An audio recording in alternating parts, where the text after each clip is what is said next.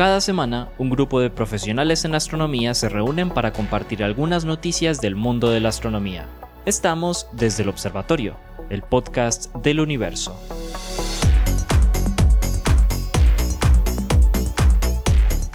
Hola, bienvenidos a otro episodio de Desde el Observatorio, el podcast del universo. Este es un podcast eh, que realizamos eh, profesores y profesoras de la Universidad de Antioquia, el pregrado de astronomía.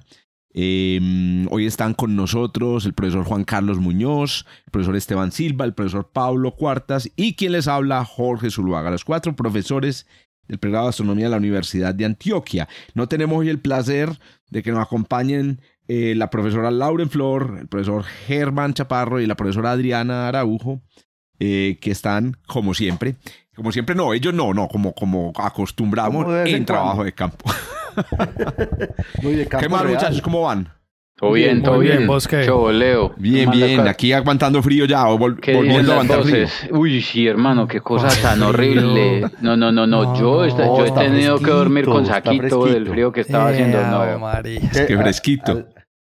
Al negrito le hace falta calorías. Yo, claro. tengo, eh, eh, ¿cómo es que se llama? Entonces, eh, ay, ¿cómo es que se llama? Cobija con orejas. No, la me, ¿cómo, no, es que se llama la menopausia, la equivalente Eso, pero la, ¿cómo es que es? Andropausia. Andropausia. Andropausia. Andropausia. Sí, yo tengo andropausia de edad porque pues Deje la bulla, la bulla. Pues, a mí me da mucho calor, a mí me da mucho calor dictando clase, por ejemplo, o acá en la ah, pero, ah, no, en, la casa, en la casa ha estado haciendo mucho frío, pues yo llego a la casa y es como... Para quienes no escuchan que están impresionados porque está haciendo frío en, en, Medellín, todos estamos en Medellín, estamos grabando el 6 de octubre, no sabemos si cuando escuchen este episodio, tal vez el 1 de noviembre, ya esté haciendo un calor, infernal. No, nos estemos quejando ese día que estemos grabando el calor infernal. en Medellín o esté nevando en Medellín, porque oiga, muchachos, estoy muy asustado con el tema. Pucha, acaba de salir un reanálisis de los datos ambientales. ¿Cómo dices, Pablo? ¿Viste las inundaciones en Nueva York? No, claro, no, no, y, no, pero le iba a contar, y no sé si lo vieron ustedes en redes, acaba de salir un eh, reanálisis de los datos de Copérnicus, que es un satélite, y no, las temperaturas siguen para arriba, siguen para arriba, y y están muy asustadas las personas que son expertas en, el tema porque... En calentamiento. Sí, el calentamiento podría estar saliéndose de madre, o sea, está incluso por fuera de los modelos. Bueno, más bien, eh, digamos, eh, ¿cómo es que ella dice? Em, encarguémonos a nuestro, a nuestro señor creador, eh, Amon Ra, a ver si, si nos cuida. No, pero es Ra, Amon ah. era faraón, hijo de Ra. No, ese era Munra. Ese era Munra, el de los ese era Munra, el inmortal. El inmortal, exacto. No, yo estoy hablando aquí de Amon Ra, el verdadero. el único. vámonos pues. Es para no herir a nadie, pues. Es para no herir aquí a ninguna susceptibilidad religiosa de las que nos escuchan. Bueno, muy bien. Vamos a comenzar que hoy tenemos noticias muy interesantes. Cuatro noticias muy interesantes y como siempre, como, como acostumbro a veces, el burro patea por delante. Mentiras que no. Llevaba yo dos episodios sin, sin acompañarles, entonces Voy a comenzar em, con una letra muy bonita. de primero? Bueno, hágale pues. Hágale pues. Voy a comenzar con una letra muy pues, bonita que salió eh, hace esto esto ay pucha esto cuándo fue esto creo que fue el, este 23 mm, a ver sí eso fue a finales de septiembre aquí la tengo septiembre 18 está en, el archive una letter bueno digo que es una letter porque está sometida como una letter a la Astrophysical Journal Letters eh, estaba hablando aquí de un paper publicado por un grupo de investigadores em, del, eh, Centro Harvard Smithsoniano para Astrofísica. Primer autor es Jiwon eh, eh, Jesse Han. Me imagino que tiene ahí, pues no sé, una combinación de ascendencias extrañas este, este personaje. y digo que es una letra muy bonita porque me pareció, pues muy, digamos, ingenioso lo que hicieron y el resultado también me pareció pues bastante, em, bastante interesante. Ya, ya tendremos aquí la oportunidad de escuchar a nuestro eh, galactólogo experto opinar sobre la letra. el, galactocéntrico. está bacano, galactólogo. El, galacto, el galactólogo, el galactocéntrico. Bueno, yo no sé si Juancho era galactocéntrico, pero bueno, les cuento de, en, en, pocas palabras cuál es la noticia. La noticia es eh, que después de hacer un análisis en simulaciones cosmológicas encontraron que eh, hay un mecanismo posible para producir un fenómeno que se ha observado en, en, muchas galaxias de disco. incluyendo la Vía Láctea, y es lo que llaman el warp del disco estelar. Y es que em, creo que lo hemos mencionado en, otras ocasiones aquí en el, en el podcast, y es que el disco, los discos galácticos eh, no tienen la forma de una arepa, yo le llamo una arepa de huevo, sino que tienen la forma más bien es como una papita Pringle, o una papita, papitas, papitas fritas. Pero estaba hablando solamente del disco, ¿cierto? Pandeado, solamente el disco estelar, sí, exacto. Sí, sí el disco estelar, muy importante. Gracias a Esteban por aclarar. Entonces, ¿qué sucede? Resulta que la, la, la, mm, digamos, em, la existencia de esa, de esa característica, digamos, morfológica del disco eh, se ha explicado de diversas maneras, pero el trabajo que publican estos, este grupo de autores eh, lo explica em, a partir de una, de mm, una característica del halo de materia oscura, o bueno, del, del halo interior de materia oscura de las galaxias. En particular, se explica a partir de una inclinación del halo de materia oscura. Entonces, repito, me, pareció muy bonito porque, eh, como voy a explicar pues en un momento rápidamente, el método que utilizaron para hacer el estudio pues no, fue, no es muy sofisticado, pero es muy interesante y reproduce resultados observacionales pues em, conocidos. Bueno, entonces, pongámosle contexto eh, a, la cosa. Bueno, todos eh, creo las personas que nos escuchan saben que la, mayoría de las galaxias están hechas eh, realmente de materia oscura. Bueno, este es el modelo lambda CDM, entonces saben que hay una discusión, inclusive en este, en este podcast tenemos, digamos, posiciones eh, distintas sobre, el, sobre la existencia de, de, la materia oscura, pero digamos, estamos, vamos a ubicarnos en el contexto del modelo lambda CDM que asume que las galaxias contienen en su mayor parte, entre un 80 y un 90%, eh, materia oscura. ese halo pues se extiende muy lejos se extiende hasta muy lejos. En el caso de la Vía Láctea, pues puede extender, no sé, eh, no, sé. Un eh, millón de años luz. Tres o cuatro veces, exacto, tres o cuatro veces, o cinco veces, o diez veces eh, la distancia, el, tamaño del, del, disco, de lo que podemos ver. Bueno, en la, ese, ese halo tiene una densidad que va variando hacia afuera, pero digamos la parte más, la, la mayor parte, digamos, de la masa eh, se encuentra, digamos, en la región interior, bueno, la mayor parte de la masa no, una fracción importante de la masa se encuentra en la región interior.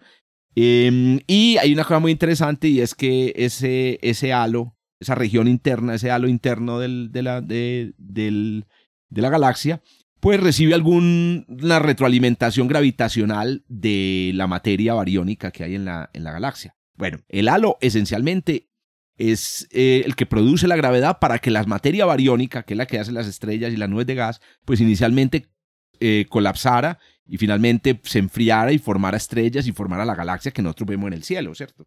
Em, pero esa, esa, manera de pensar en el halo como quien, quien aglutina la materia de, de, las galaxias, pues olvida que también hay una relación entre, pues que, que, la, que la, materia de las estrellas y, y, las nebulosas también producen gravedad y pueden afectar em, el halo.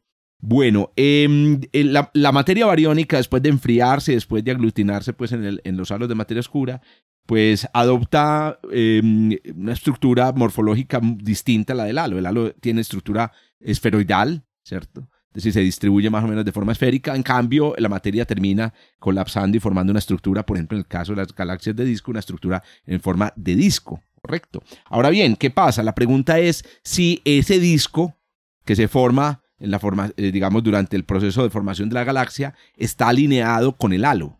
Ahora, ¿qué significa alineado? Si el halo es esférico, pues el disco puede estar en cualquier dirección, pero hay un detalle interesante y es que eh, el halo de materia oscura como un todo también tiene eh, un momentum angular total y ese momentum angular puede estar o no estar alineado con el, con el, con el del con el del disco. Bueno, lo que se ve es que normalmente sí hay una alineación. Pero hay otro detalle y es que se, hecho, se han hecho investigaciones, tuve la oportunidad de estar alguna vez en un seminario de un estudiante del mismo Juan Carlos sobre si el mismo halo de materia oscura, por lo menos la parte interna, em, es completamente simétrico, ¿cierto? Primero, podría tener un, cierto grado de, em, digamos, de achatamiento, es decir, ser un esferoide oblato, el halo de materia oscura, pero también podría tener un cierto grado de alargamiento. En este caso sería un esferoide em, em, prolato, ¿cierto? Bueno, imaginémonos un, el, caso más sencillo y es de que la parte interna del halo de materia oscura sea achatada como una mandarina. Listo. Ahora, la pregunta es, ¿ese achatamiento ocurre en dirección perpendicular al disco?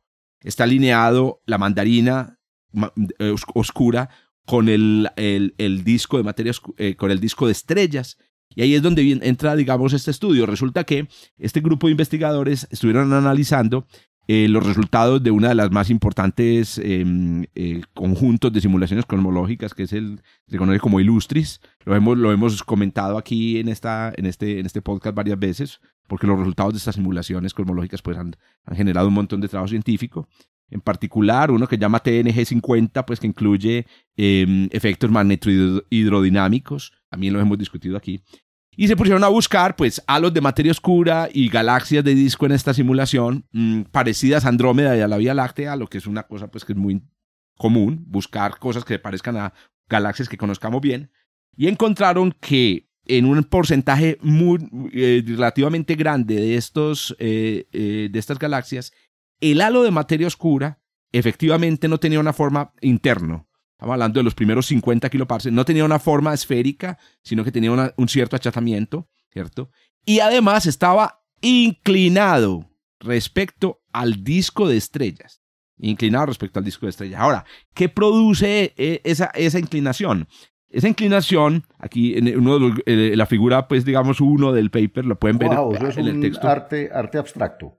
Parece arte abstracto, efectivamente. Se muestra la manera como evoluciona la inclinación del halo de materia oscura eh, de, una de las galaxias. Una de las, ah, perdón, aquí están, aquí están em, eh, eh, así, ah, varios halos. Creo que hay varios halos. Ellos, ellos lograron escoger una decena, un centenar de halos. Y lo que se ve es que la inclinación de ese halo de materia, del halo de materia oscura va variando. También lo va haciendo el halo, el disco. Claro, porque al, digamos ellos están acoplados eh, gravitacionalmente. Incluso la inclinación del halo y la inclinación del disco eh, normalmente coincide.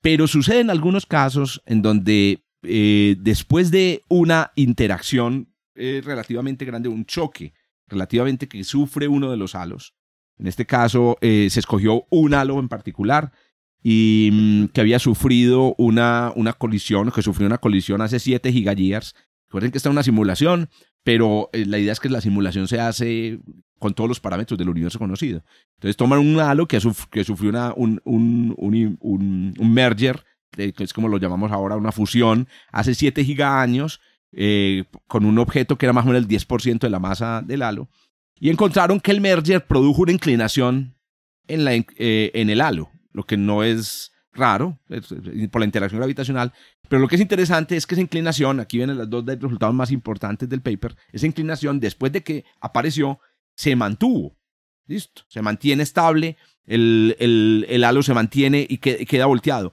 pero lo, que es, lo otro que es interesante es que el disco no se voltea inmediatamente. ¿Cierto? No responde también inmediatamente, sino que el disco queda en una inclinación relativa respecto al halo. Está la mandarina y por dentro de la mandarina hay un disquito que quedó eh, eh, enderezado. El segundo resultado importante tiene que ver con lo que le pasó a las estrellas y al gas continuación después de ese merger. Y entonces aquí es donde eh, obtiene el resultado bacano y es al, estudiar la evolución de las estrellas con el tiempo, se dieron cuenta de que el disco adquiría esa estructura pandeada en forma de, de, papa frita. de papita, de papita frita. Eh, y con una, digamos, distribución que se parece mucho a la que se ha observado, como les digo, no solamente eh, en la Vía Láctea, sino en muchas otras galaxias eh, de disco. Correcto. Muy bien, este es el resultado, es un resultado corto, es un resultado directo. Ahora, quedan un montón de preguntas ¿cierto? Ahorita pues vamos a escuchar seguramente, como les digo, al galactólogo a ver qué, qué opina, porque claro, una, una, golondrina no hace verano. Con esto no vamos a decir que todos los, los, los, warps, ¿cierto? Todas las galaxias que tengan warp, que es el nombre pues que le llamamos a este ese pandeado, eh, hayan, lo tengan por este efecto, porque es que hay otros mecanismos que se han planteado, entre ellos, por ejemplo, las interacciones. Solo quería dejar un, un último dato aquí, y es que una cosa que debe explicar, o que debería explicar este mecanismo, si se, si se sostiene, el paper no ha sido aceptado todavía, es por ejemplo el hecho de que ya se ha observado con datos de Gaia que el warp se mueve. El, warp va rotando con la galaxia, ¿cierto? Entonces la pregunta o sea, la papa frita, el, el, el, torcido rota con la galaxia. El torcido rota, o sea, rotan las estrellas. Por separado rotan los brazos espirales y por separado tendríamos una rotación del warp. Podría un halo inclinado, en este caso el halo, ay, esa es otra pregunta, el halo precesa ¿cierto? Podría el halo inclinado producir esa, esa rotación eh, del, del warp, reproducir otras, otras, otras, otras observaciones. Ellos no hicieron un análisis pues, muy detallado sobre la geometría del warp. Em, hicieron un ajuste pues analítico a la, a la geometría del warp, pues, analítico entre comillas, porque esto es una distribución de estrellas, y le da parecido. Pero la pregunta es, ¿qué tan parecido? ¿Es, es, ¿Tiene la geometría exactamente que hemos visto en los warps de otros, eh, de otros discos? Como, hay, como decimos aquí en la Antioquia, todas las formas de lucha. No podría ser que los warps son la suma de todos los efectos, de, varios efectos. Mergers antiguos o el efecto de la materia oscura. Termino con un comentario, ¿cómo es que? De papelea. Yo me voy a quedar esperando después de este paper a que Kroupa explique con Mont cómo se hace un warp galáctico utilizando Mont. Oiga, y con eso cierro y no quiero decir nada. ¿Cómo se acomoda el disco en esa forma de papa frita? Oíste, y escogieron un nombre, escogieron un nombre muy, muy, eh, muy ciencia ficción, Warp al, al, al, que pero es que, no, pero es que, no, pero es que es, la palabra de doble, no es un nombre, es el, es, el, palabra, es el pliegue, el warp es un Exacto. pliegue. Eso, eso, eso no es casualidad. Sí, es que efectivamente el, Enterprise viaja a través de un Pues exactamente, que el Enterprise viaje doblando el espacio-tiempo sí, sí. hace alusión precisamente a, a, Warp 5. a la misma palabra en inglés. Eh, no, no, el trabajo me parece que es muy interesante y en efecto y en efecto, pues sí, ahí hay un asunto que está asociado, vamos a decirlo así, a la, a la estadística del asunto, y es que pues analizan un, un único caso, pero, pero en efecto yo creo que ahí es interesante darse cuenta que, más que darse cuenta, tratar de discriminar, porque en efecto podría darse la situación en la que hay, hay, que tener una muestra más generosa, ya no hablando en términos solo de simulaciones, sino en las observaciones de diferentes galaxias con un disco, con un warp, con un pliegue de estos, para ver si en efecto hay diferentes tipos de warps y darse cuenta si cada uno de ellos responde a una naturaleza distinta. Es que en efecto el warp inducido por, un, por una interacción de marea con una galaxia vecina probablemente puede tener una, una estructura dinámica, un comportamiento distinto al que tiene un warping inducido por un, un, un desalineamiento entre el halo de materia oscura y, y, y, el disco galáctico. Y ya se me ocurre el paper del día, teniendo precisamente, teniendo precisamente las estadísticas de esas abundancias de, de warps de diferente tipo, uno podría darse cuenta en efecto si en esas galaxias hay materia oscura en un halo que se haga responsable precisamente por ese por ese, por ese warping, lo que evidentemente pues sería un conflicto para los modelos de MOND. Cuando usted tiene un disco sin un halo, eh, eh, usted necesita por fuerza una interacción gravitacional de un agente externo que le introduzca la perturbación eh, gravitacional que necesita para doblar el disco. Sin un halo no hay, no hay cómo hacer eso. Entonces, ojalá hay que mirar, hay que estudiar precisamente la dinámica de, de, los warps inducidos o los diferentes fenómenos para darse cuenta si, si ellos responden de manera distinta si ellos se comportan de manera distinta, Oíste, para poder darse cuenta si uno puede discriminar por un, un, vamos a decirlo así, warps eh, inducidos por mergers y warps inducidos por desalineamiento del, halo. Aquí terminamente de tu pregunta, el fenómeno ya se conocía, esto no es nuevo, pues lo están encontrando en Illustris en la realización de la simulación, pero ya se conocía que un desalineamiento entre los ejes principales pues, del, halo de, materia oscura puede inducir en efecto un, un pliegue en el disco de la, de la galaxia. Ahora sí, pregunta mejor. Excelente.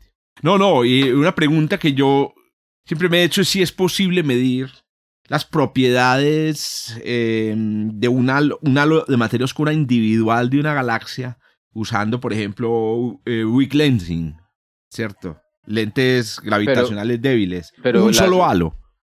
De una galaxia, claro, así es como no sé, así es como se calculan las propiedades del halo de un cúmulo de galaxias con el lente gravitacional de... Exacto, con un cúmulo, pero de una galaxia. Porque, también debería, también, a ver, la, la, pregunta es con qué grado de robustez lo querés. Eh. La pregunta no es si se puede estimar un número, sino con qué, con qué nivel de confianza y a, a cuánto sigma, y de qué tamaño quiere la barra. La, la pregunta que yo haría es, ¿se ha hecho unas... Porque es que se podría hacer una un qué, una especie de survey de, de, propiedades hay de, Will Lensing, pero es que ese es el punto, que es un, el Will Lensing es una sumatoria del efecto de la materia oscura a través de una columna. Y yo y yo digo No, observemos, por, ejemplo, no sé si, ah, estás pensando más en weak lensing, algo parecido a microlensing, que ya es lente individual producido por... Eso se ha hecho en la Vía Láctea. no, porque la vía, no, porque no se podrían hacer eh, microlensing con materia oscura, porque la materia oscura es está difuminada. El microlensing es objetos compactos. Compactos, sí.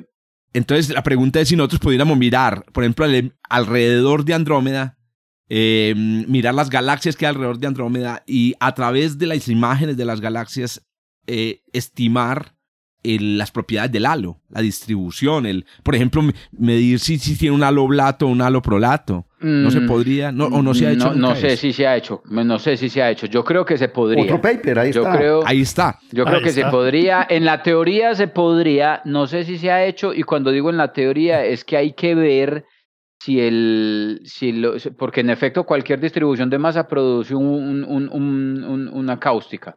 El asunto es que sea detectable o que no lo sea. Y ahí es donde viene el asunto. Yo no sé si para el caso de la masa de, de Andrómeda pudiera tener un impacto suficiente en la trayectoria de fotones de luz de, otros objetos. Entonces realmente... el segundo paper va a ser es, ¿cuál es el grado? sí se Exacto, la El grado de precisión, el, ¿qué deberíamos ver para poder detectar el, el halo individual. Oíste, genial, genial es de, de, de, digamos, de la nota de prensa de Universe Today, la, la, ilustración del de el warp de la Vía Láctea. No, pues esa es una la ilustración, esta, ah, la ilustración, pero es que uno no necesita una ilustración. Hay imágenes en radio de esa vaina y ese pliegue es brutal. Pues cuando uno ve el, los, el, warp de la Vía Láctea en, en, en 21 centímetros, uno dice, ay marica, esta vaina se está desbaratando. Porque se, mojó, es un, se mojó acalorada. Es un pliegue, sí, sí, sí, se mojó acalorada, porque es un pliegue eh, que uno dice miércoles. De hecho, yo, yo, he visto el mapa desde otro punto de vista y es sobre la dispersión de velocidades de las estrellas en, los en el extremo, hacia, hacia atrás de nosotros, cómo, cómo empieza a perderse la, la, distribución que se interpreta como ese pliegue precisamente.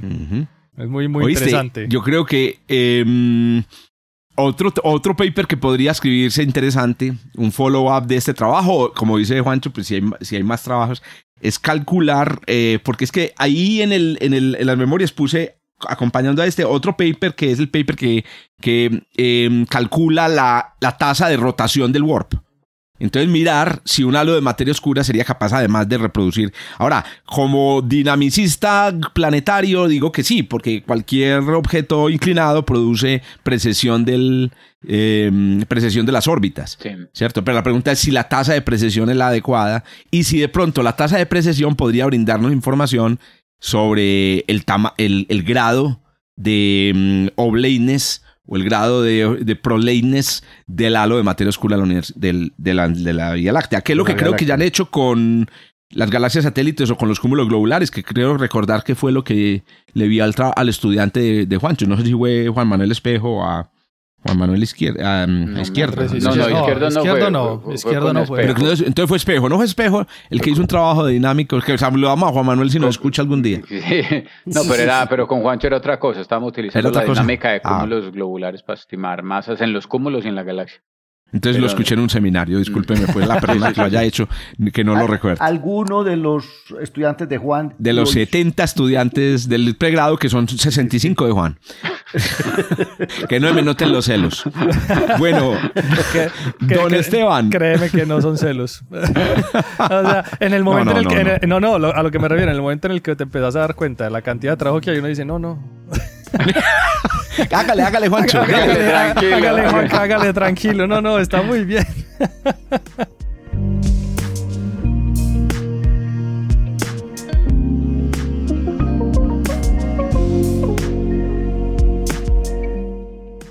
Muy bien, don, Esteban, hermano, sorpréndenos pues con una noticia nueva. A ver, no, esta, esta noticia también eh, va. Pensé que la iba a traer Juanca, de hecho pero, pero vi que trajo otra. No, yo traje una estrella, hoy yo cambié de tema, hoy yo traje una estrella. Eh, nos, traje una estrella y yo traje galaxias. sí, no, la, la, cosa es, hace, hace un tiempo se venían observando unas galaxias en el universo muy, muy joven, en, el, en lo que llaman el Cosmic Dawn, en la, como en ese, en ese punto donde empieza... El amanecer cósmico. El amanecer cósmico, sí, que me parece muy, muy particular el nombre. Eh, unas estrellas, eh, perdón, unas, unas galaxias que estaban mostrando unos excesos de, de, cantidad de energía que recibíamos particularmente en el ultravioleta. Entonces, eso llevó a que se eh, trataran de proponer un montón de, de, modelos que fueran capaces de dar algún tipo de explicación sobre qué era lo que estaba pasando allá. Unos modelos eh, hablaban sobre cómo se fue, cómo era la formación, eh, la, historia de formación estelar y cómo tenía que modificarse una gran cantidad de parámetros para construir una eficiencia de formación estelar muchísimo mayor que la que debería tener una galaxia en el, en el universo actual, de tal manera que, que, uno pudiera tratar de dar explicaciones al respecto. Se hicieron eh, otro tipo de modelos que intentaban explicarlo desde varios puntos de vista.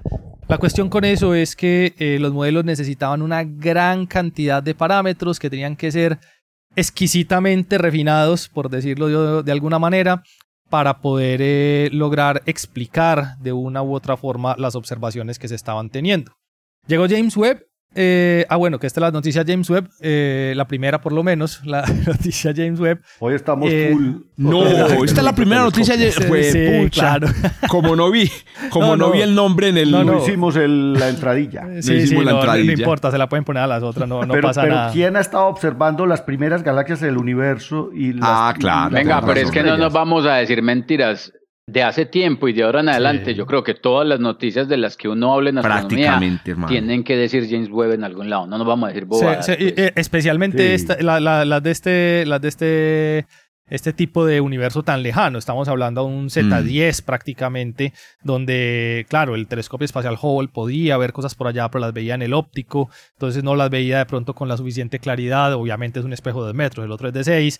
Eh, James Webb se tira para el infrarrojo, entonces claramente se vienen un montón de cosas nuevas que van a explicar esas cosas tan lejanas desde ese punto de vista, sin desconocer que vienen otro montón de áreas del conocimiento que se van a beneficiar obviamente por, por, los, eh, por las observaciones que se están haciendo con James Webb y por eso precisamente lo que están mencionando ustedes que en, en este momento simplemente estamos llegando a un punto en el que prácticamente todo tiene que ver con James Webb de, de una u otra manera. Va a ser de James Webb.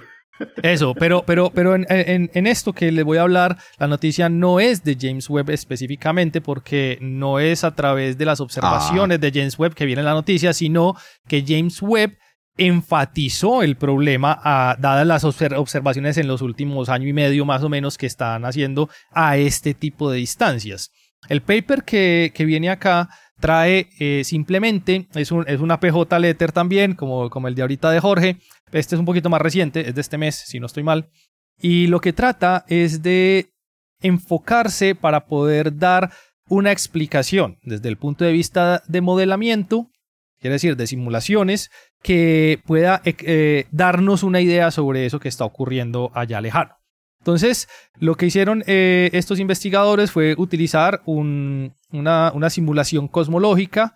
Esta simulación se llama la Feedback in Realistic Environment Project, que es la FIRE. La FIRE. Utilizaron la FIRE 2, que creo que inclusive creo que es de este año los resultados, eh, según recuerdo lo leí en el artículo, para tratar de observar qué puede ser lo que está ocurriendo en esas galaxias tan lejanas, porque galaxias tan lejanas, tan masivas, de cierta forma no deberían tener este tipo de incrementos en los brillos en el, ultravioleta.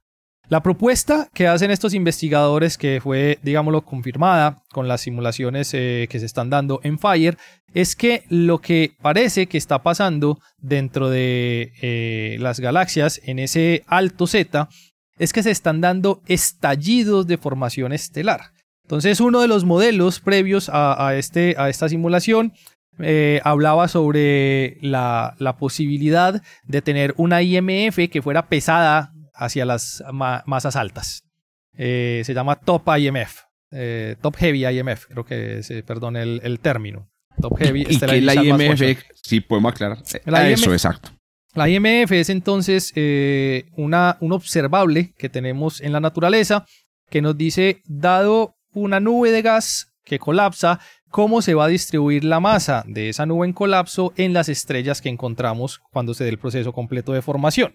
Lo que se ha observado eh, de la IMF, que es bastante eh, bien soportado por observaciones, porque de hecho no hay ningún modelo que, de primeros principios que explique todavía de la IMF, es que eh, el promedio de masa de una estrella cuando se forman un grupo de estrellas a partir de una nube molecular gigante está alrededor de las 0.8 masas solares. Quiere decir que cuando el universo forma estrellas, las forma aproximadamente en general, en su gran mayoría, como estrellas de una masa solar. Las que ah, son muy masivas. Más chiquitas. Sí, sí, un poquitico, pero esa diferencia. Cuando uno está haciendo buñuelos que cada todo le queda más o menos del mismo tamaño. Si nos va bien. si nos va bien. La mano lo sabe, la mano lo sabe. en este caso, el universo lo sabe. Entonces, eh, lo que nosotros hemos observado en el universo es que formar estrellas muy masivas es muy raro. No sé si sea complicado o no, simplemente es raro. Al igual que estrellas muy poco masivas. Tampoco se espera que el universo forme estrellas muy poco masivas. Las estrellas de eh, punto uno, punto, no sé, eh, dos masas solares no es lo típico que se va a encontrar tampoco en el universo. Entonces, el modelo que proponía que estas galaxias lo que estaban haciendo era un estallido de formación para un montón de estrellas muy masivas, era también un modelo que tenía que refinar un montón de parámetros para llegar hasta allá.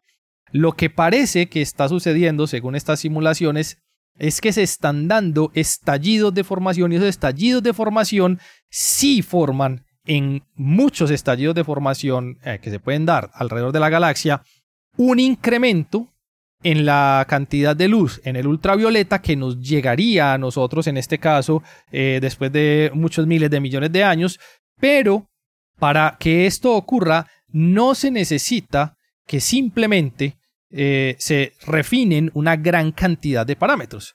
Lo único que necesitan es permitir que hayan múltiples canales de formación estelar, esos múltiples canales estaban ya listos, estaban cocinados dentro de la simulación, y es la misma simulación la que se encargó de decirles, no hay necesidad que ustedes vengan acá con modelos muy exagerados o con modelos muy refinados para explicar esto, sino que la formación desde el punto de vista de simulaciones está reproduciendo las observaciones que habían estado llamando tanto la atención y con eso entonces una gran cantidad de modelos que se habían propuesto para tratar de explicar este fenómeno prácticamente se quedan sin piso porque no hay necesidad de empezar a eh, inventarse cómo los parámetros tengo que llevarlos al punto preciso y que si lo saco de ahí ya no da. Sino que simplemente es, claro, estamos en un universo muy temprano, la cantidad de formación eh, se puede dar por estallidos, porque todas las galaxias están eh, en procesos de formación, esos estallidos van a generar incrementos súbitos en el, en el ultravioleta que permitirían explicar los fenómenos que estamos viendo hasta este momento. A mí me pareció bastante interesante el hecho de no tener que refinar parámetros. Eso se resolvió solo, quiere decir, no, no se preocupen, esto, esto ya estaba funcionando, de pronto no lo habíamos visto en las, en las simulaciones, tampoco lo habíamos buscado. Esto es un, un, resultado observacional que es relativamente reciente, estamos hablando de unos 4 o 5 años cuando se empezaron a observar este tipo de cosas. James Webb simplemente lo reconfirmó eh, sin ningún problema. Y entonces los modelos venían presentándose tratando de darle explicación a esto y llegan estas personas y dicen, no, no hay necesidad. Simplemente con que ustedes sepan que se pueden dar diferentes estallidos de formación estelar que puedan incrementar los eh, brillos en el ultravioleta, se explica muy fácilmente las observaciones que estamos viendo eh, con todos los, eh, los, telescopios que estamos analizando hasta el momento y no tienen que empezar a refinar parámetros a puntos que sean muy, muy específicos para tratar de darle solución a este problema. O sea que ya no se necesita que el universo tenga 26 mil millones de años no tiene nada que ver lo uno con lo otro. no, que no, es la solución a todos los problemas que había. Esa era una de las, era una de las propuestas. sí, pero, no, pero no de este particular. luz mucho más, eh, mucho más eh, eh, estirada. Redshift, pues ultra redshift, ¿se acuerdan cómo era? O super redshift. Sí, sí, sí. No, no, y en general todos los problemas que las observaciones de las galaxias a alto redshift han generado, han, han inducido un montón de especulaciones y aunque no son malas las especulaciones en, los, en papers, pues son las especulaciones en los medios y en las, en, las redes sociales de que el, el JWST está poniendo patas arriba toda la cosmología. Y tal vez lo que hay que hacer es revisar, por ejemplo, como tú, como tú, como lo cuenta Esteban en esta noticia, y me corriges, que revisar el modelo de la formación estelar y el, y de los procesos que ocurrían hace mucho tiempo. Las galaxias al principio hacían buñuelos más grandes. Muy bien, algo más para comentar, muchachas. Muy bien, si no, hay nada, más para comentar. Que decir, absolutamente claro. No, no, no, no, pues para eso, pues excelente, pues uno no tener que atornillar parámetros. Ojalá todo funcionara así. Exactamente. Ojalá. Pues nos quedábamos sin trabajo, pero. Ojalá H0 funcionara así, ¿cierto? Y lo otro chévere es como el JWST pues ha generado una seguidilla de observaciones para confirmar eh, resultados que él está produciendo. Sin lugar a dudas. interesante eso. O sea, enriquece la, astronomía, enriquece la astronomía. Se este, está este, este ganando la papita ese telescopio, hermano. Cada centavo ese, invertido. Ese, telescopio. Cada año, cada centavo invertido, cada año esperado. Y lo que le falta. y sí, lo que exactamente. Le falta. Bueno, muy bien. Vamos entonces con la noticia de Juan Carlos que sí tiene que ver directamente con el JWST. Entonces, un momentico, hágame en el silencio que vamos a tener la entradilla del JWST. Y aquí llegó la noticia JWST de la semana en Desde el Observatorio. No, este Juan. Pone, pone vos ahí. Listo, dale, Juancho, hermano, ya. Joshua, Joshua la tapa, él borra ah, ahí, él le echa pintura en blanco a eso y lo organiza. No se preocupen que el gurú se encarga de hacer que todo esto funcione bonito. Nos pone voz bonita, ¿cómo era? Nos hace hablar elegantes. Aprovechemos para eh, mandarle un saludo a Joshua y esperando aquí que los episodios salgan a, tiempo. Estamos echándole piropos para que cumpla. Que te, estamos queriendo mucho. perdimos a Juancho. No, no, no. No, no, no. Ahí está, ahí está. Es que, es que te estamos queriendo mucho. Eh, no, hombre, vea, les traigo una, es una noticia realmente breve, pero que me pareció muy interesante asociada con el siguiente evento. Por allá más o menos en el 2009, cuando algunos de nuestros oyentes todavía no habían nacido, eh, mentira, no, por ahí en el 2009 eh, se, se, se observó la desaparición de una estrella. Había una estrella, era una estrella relativamente luminosa, era una estrella gigante que tenía más o menos, estimaba, eh, 25 veces la masa del Sol. De un día para otro empezó a incrementar su brillo, incrementar su brillo, incrementar su brillo, incrementar su brillo, y la gente estaba como con Beetlejuice el, hace un par de, hace ya casi un par de años, como que, esta, esa, exactamente, como que esta vuelta va a explotar, y cuando menos pensó, ¡pum!, la estrella se apagó. Pero fue eso, empezó a incrementar el brillo, empezó a incrementar el brillo, empezó a... Y súbitamente, tran, se apagó, apagada. La, a la estrella, es una estrella, es una estrella, eh, eh, era una estrella visible, pues, era una estrella claramente conocida. Eh, ahora se le conoce como la estrella N6946 raya BH1. Ahorita les explico por qué el BH.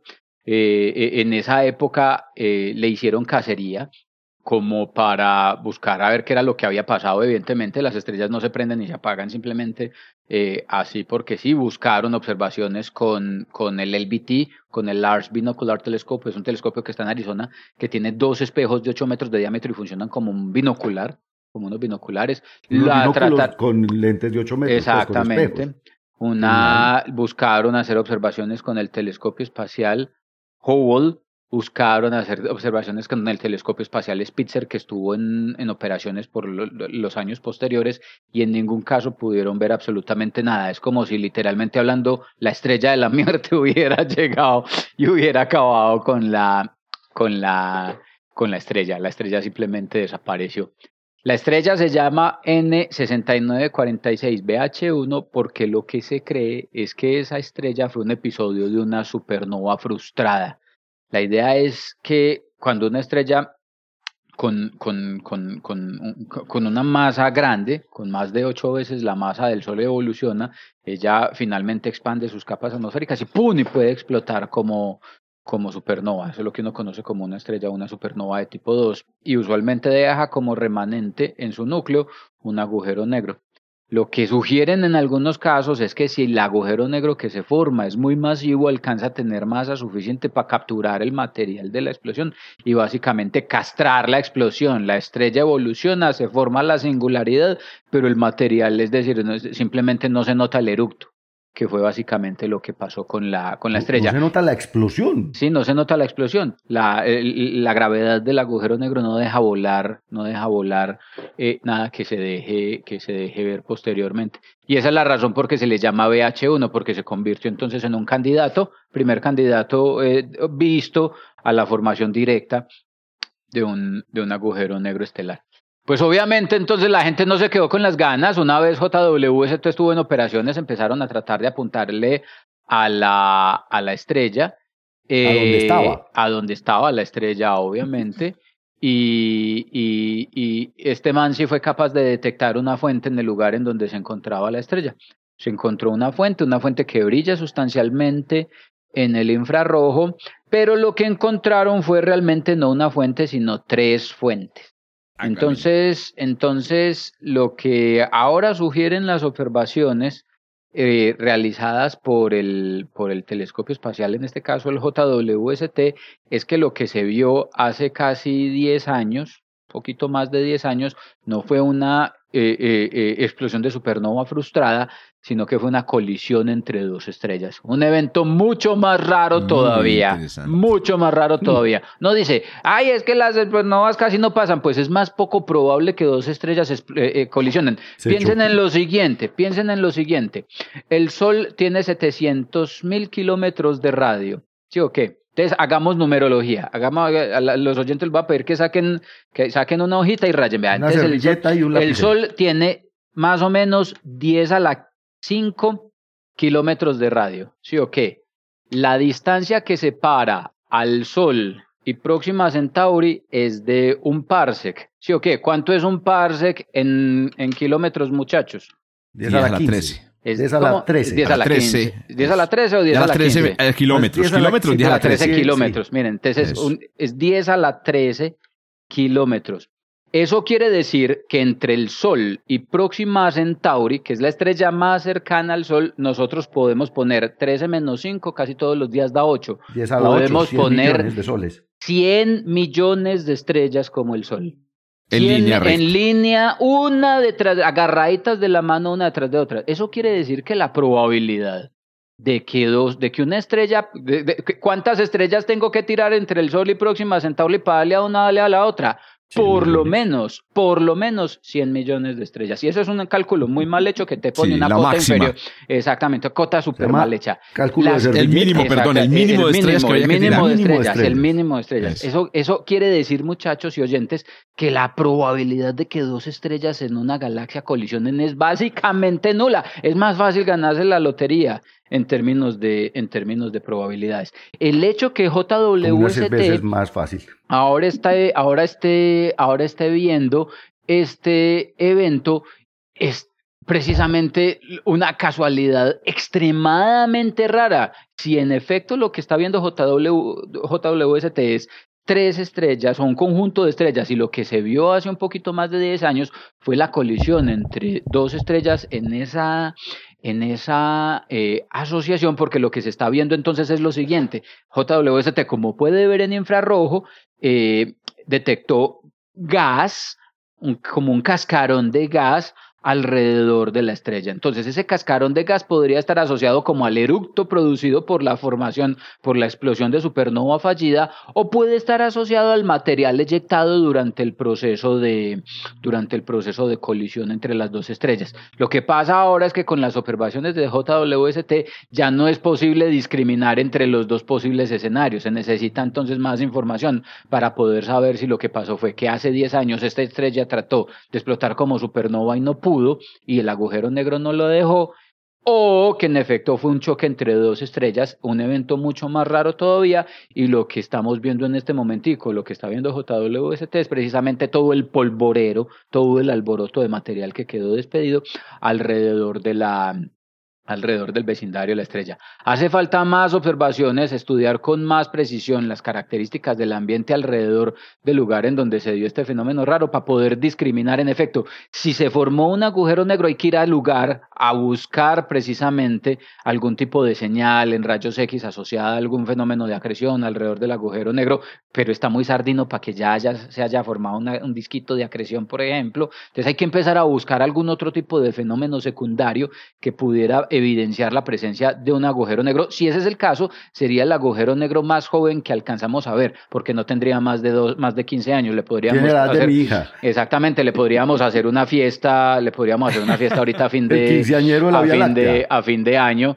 Eh, y si no, pues precisamente para poder darnos cuenta si fue un lugar en el universo en el que se dio ese evento mucho más raro todavía, en el que dos estrellas, en el que dos estrellas colisionaron. Entonces por ahora ahí va el misterio. La estrella que desapareció en 2009 ya no sabemos si fue una estrella, una, una supernova frustrada o ya tampoco es descartable la idea de que haya sido un fenómeno mucho más raro, pero no imposible, de que hayan sido dos estrellas que ¡pum! se pegaron su guanabanazo. Oiga, ¿sabe, sabe una cosa que de alguna manera es, es muy eh, eh, emocionante, pero también es un poco frustrante, y es que James Webb nos está llenando de misterios porque está viendo cosas que no podemos explicar.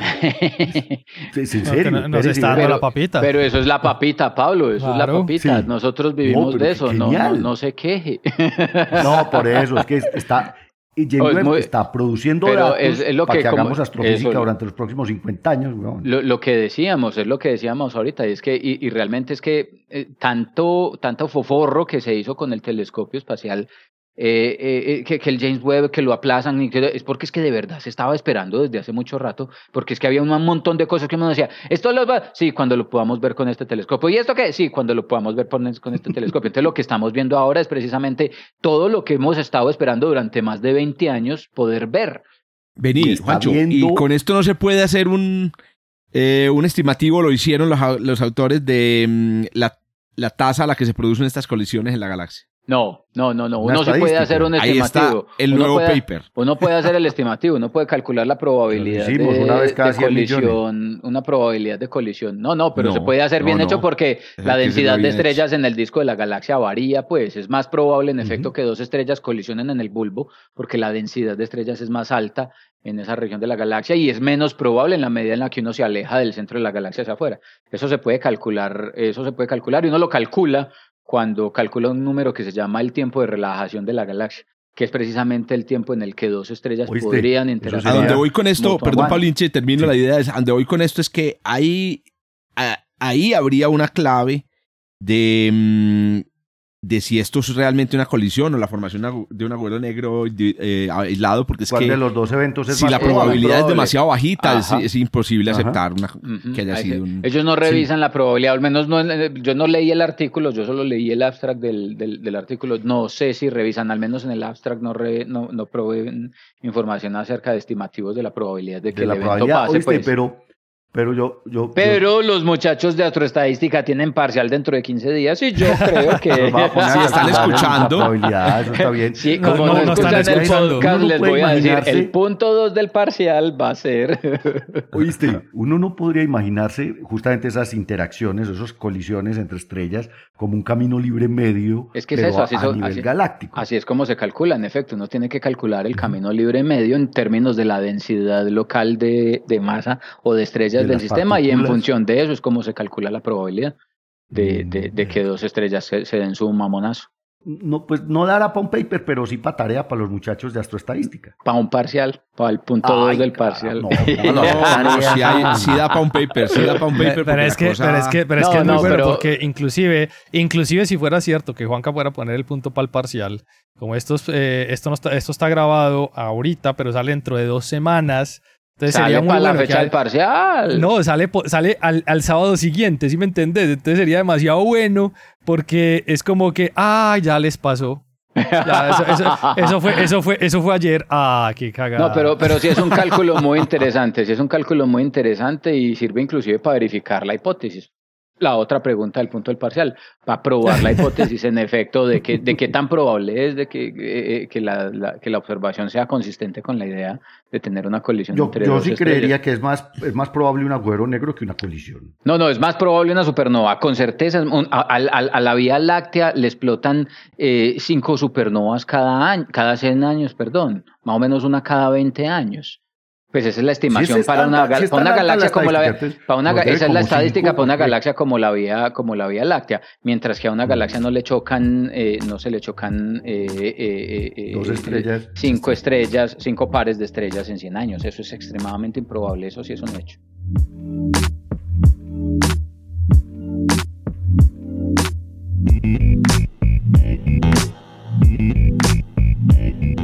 Muy bien, doctores, eh, vamos llegando al final con la noticia de Pablo, que es noticia bomba.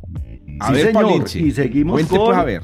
James Webb Telescope. Pues hombre, vea, todos conocemos la nebulosa Orión. Es la nebulosa más famosa, es la, es digamos, la más popular. Usted tiene más seguidores en Twitter que Jorge Zuluaga. Entonces, imagínese la nebulosa Orión M42, una nube molecular gigantesca que es visible a simple vista, de hecho, con un buen cielo ahí debajito del cinturón de Orión, de las tres estrellas grandotes, eh, brillantes, y es una nube molecular gigante, se encuentra como a unos 1400 años luz del sistema solar y la hemos estudiado y la hemos observado y la hemos fotografiado, pero desde hace, yo no sé cuánto, pues eh, Messier, pues ahí está, hace 300 años ya ¿Fotografiado? Pues, fotografiado, sí es fotografiado. pero, pero, observado en telescopio desde que Messier la vio. pues imagínate, claro. Es la, es la, no, no, realmente debe ser desde el tiempo de Galileo, claro, desde el tiempo de Galileo. Claro, es la 42 del catálogo de Messier. Pues la nebulosa Orión Claro, ¿para dónde íbamos a apuntar James Webb? Ve, tomale botico a la nebulosa de Orión, hazme el favor. NIRCam, que es la cámara infrarroja que también se usó para la noticia que nos acaba de dar Juan Carlos de esta eh, supuesta colisión o posible agujero negro. La NIRCam trabaja, digamos, en dos regiones, de, en, dos, en dos rangos de frecuencias. Una que ellos llaman... Eh, pues la, baja, la baja longitud de onda, acordémonos que estamos hablando de infrarrojo, queda como entre 0.6 y 2.5 micrones, y la de mayor longitud de onda que va entre 2.4 y unos 28 a 30 micrones. Pues combinaron las imágenes de la NIRCAM como unas 3.000 imágenes tomadas por James Webb en todas las longitudes de onda y claro, empezaron a encontrar cosas que no se veían ni por el Chira, ni con el telescopio espacial, ni con el, Yo no sé si ustedes han visto unas fotos muy famosas en infrarrojo de la región de Orión, tomadas por el IRIS, que es el primer telescopio infrarrojo lleno de estrellitas. lleno de estrellitas que uno no ve normalmente. Pues aquí no solo acaban de descubrir un montón de estrellas, hicieron un conto de casi 3.000 estrellas jóvenes ahí en, el, en, las fotos de, de, James Webb, sino que acaban de encontrar unos objetos que jamás eh, se habían observado antes. Mm. Son la novedad en astrofísica por estos días. Salieron, salió la noticia de todas partes. Todavía no hay paper, pero póngale, póngale la firma que esto es un Nature. esto, esto, es un Nature y no Nature Astronomy, Nature Nature. ¿Por qué? Porque entre las fotos de eh, la nebulosa Orión encontraron más de 40 pares binarios de objetos de masa planetaria. De hecho, acaban de nombrarlos, como ellos inventan nombres muy, muy, muy, ¿qué será? En inglés es muy fácil. Eclécticos, muy raros. Sí, son geniales. Jumbos. ¿Y por qué los llamaron jumbos? Porque son Jupiter más binary objects, objetos masivos, del, o sea, objetos con masa de Júpiter binarios. Pues efectivamente, y yo estoy viendo aquí la, la foto, especialmente lo sacaron en la, en la, en la de prensa de New Atlas, y se ven, se ven los parcitos de objetos de masa de Júpiter. Han calculado que pueden tener entre 0.2 y un par de masas de Júpiter, estos objetos que serían objetos planetarios binarios por ahí eh, eh, desperdigados en el medio de la nebulosa de Orión. ¿Dónde está, digamos, lo interesante de la noticia? Antes habíamos encontrado planetas solitarios, ¿cierto? Planetas que están por ahí eh, tirados, digamos, en el medio interestelar, Y había, digamos, una hipótesis que planteaba que muy probablemente fueron expulsados de sus sistemas planetarios originalmente. Jorge, que es el mecánico celeste aquí, sabe que eso sucede. En, muchos de los modelos de NISA habían más gigantes en el sistema solar que fueron expulsados, por ejemplo. Está la historia esta de la supertierra que tiramos a 200 unidades astronómicas. Bueno, o sea, los planetas interactúan al final de los procesos de acreción y de formación del sistema planetario y esas interacciones gravitacionales terminan expulsando muchos objetos fuera del sistema y entonces se tiene, digamos, eh, teníamos conocimiento y ya habíamos observado planetas solitarios por ahí dispersos en medio de la galaxia. Pero estos, muy curiosamente, están dentro de la nebulosa y son binarios, son pares de planetas gigantes. ¿Cómo diablos produce usted esos objetos? Y cómo es que terminan emparejaditos, porque claro, cuando hay interacción gravitacional, usted no bota el par, usted desarma el par y, termina pues cada uno por su lado. Aquí son emparejaditos y de masas planetarias, masas y tamaños de Júpiter. Ese es, digamos, el meollo de esta noticia que está haciendo pues eh, escándalo por todas las redes ñoñas, pues esto no lo ponen en, en redes de, de, cultura pop, pero los astrónomos han estado hablando de esto desde que salió la noticia eh, y pues bien interesante porque ahí está nuevas cosas para modelar. Oiga, el, el asunto ahí es que me, planetas binarios. El asunto es que cada vez es más parecido, cada vez veo más parecida la formación planetaria a la formación de estrellas. O sea, esto lo que acerca es esto, esto es un argumento más mm. que soporta, la, hay, hay, una hipótesis de formación planetaria que tiene que ver con las perturbaciones en el disco, con las... Mm, inestabilidades gravitacionales. no, has podido. Desde las 8 de la mañana te estamos te estoy diciendo. Siempre se me, se, me pierde la palabra inestabilidad.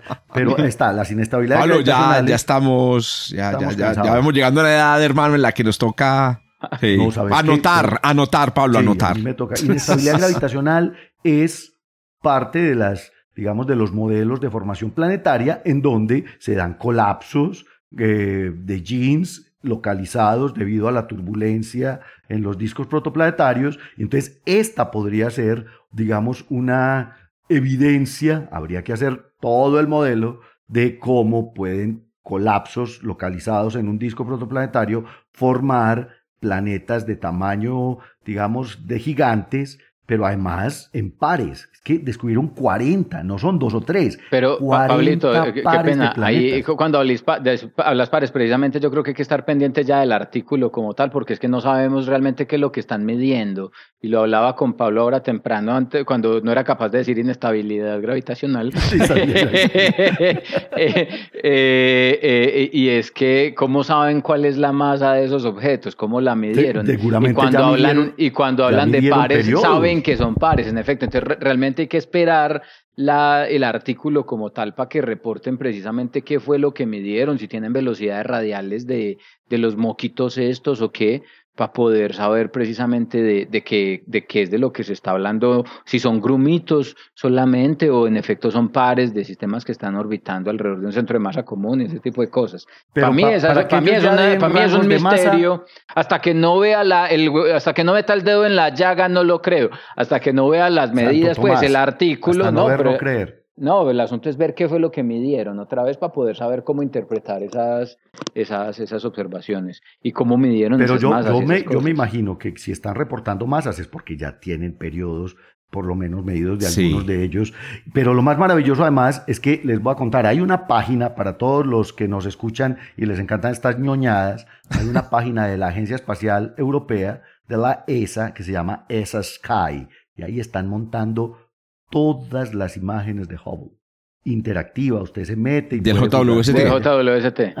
De JWST. Ah, ah no, es, que esa Sky es, una, maravilla, muchachos. Esto es una maravilla. es una cosa increíble. De Ahí están las imágenes de M42, acabadas de tomar por James Webb. ah, ya están ahí, qué belleza.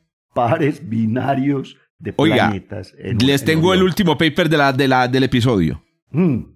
Lunas alrededor de binarios planetarios. Hágame el favor. Lunas circunplanetarias. Y usted ya tiene el código para Y usted ya tiene el ya, código el código está listo, mamá. No, va a almorzar por ponerse a hacer eso, ya lo vi. Ya se va a sentar, ya se va a, sentar a modelar. No. ¿Qué vamos? Estoy, estoy, todavía atrapado en el paper de hace ocho días. no jodas. Yo estoy en el, en, el, en el, paper de hace un año, de hace tres ¿En serio, años. En serio, venga, en serio deberíamos hacer inventario de todos los papers que hemos propuesto, porque no hemos escrito ni uno.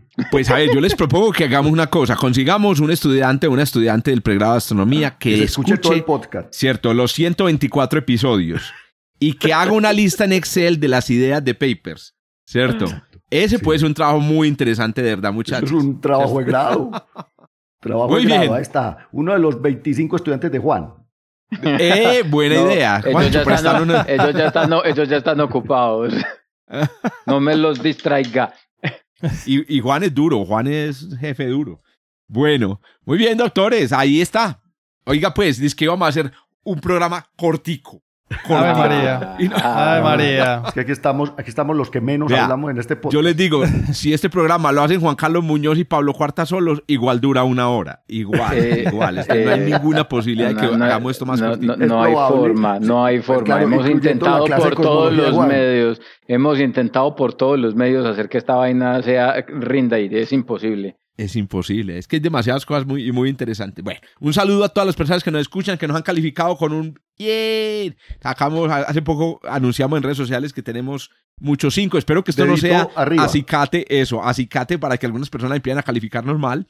También nos, nos reseñó el, las redes sociales de la Universidad de Antioquia como uno de los podcasts de la universidad. O sea que, muchachos, ya no solamente somos nosotros con nosotros, con nuestro ñoño, nuestras ñoñas, eh, así que bueno, vamos para adelante. Vamos a ver hasta, hasta qué episodio llegamos. Yo siempre tengo en el horizonte es em, Universo en Expansión, el programa de Pablo, que ya lleva, eh, ¿cómo es cuántos Pablo? 500 episodios. Casi 500, vamos, 430. Hay que alcanzar a Pablo, muchachos. Esa es la, esa es la meta. ah, sí, claro. Muy, bien. Ah, bueno. Nos conversamos la próxima, pues. Chao, chao. Hágale, chao, chao. chao, chao. Gracias por escuchar desde el observatorio. Encuéntranos en Spotify y muchas más plataformas de podcast. A los micrófonos, Jorge Zuluaga, Adriana Araujo, Esteban Silva, Pablo Cuartas, Lauren Flor, Germán Chaparro y Juan Carlos Muñoz. Producción y edición, quien les habla, Josué Giraldo, pregrado de Astronomía de la Universidad de Antioquia.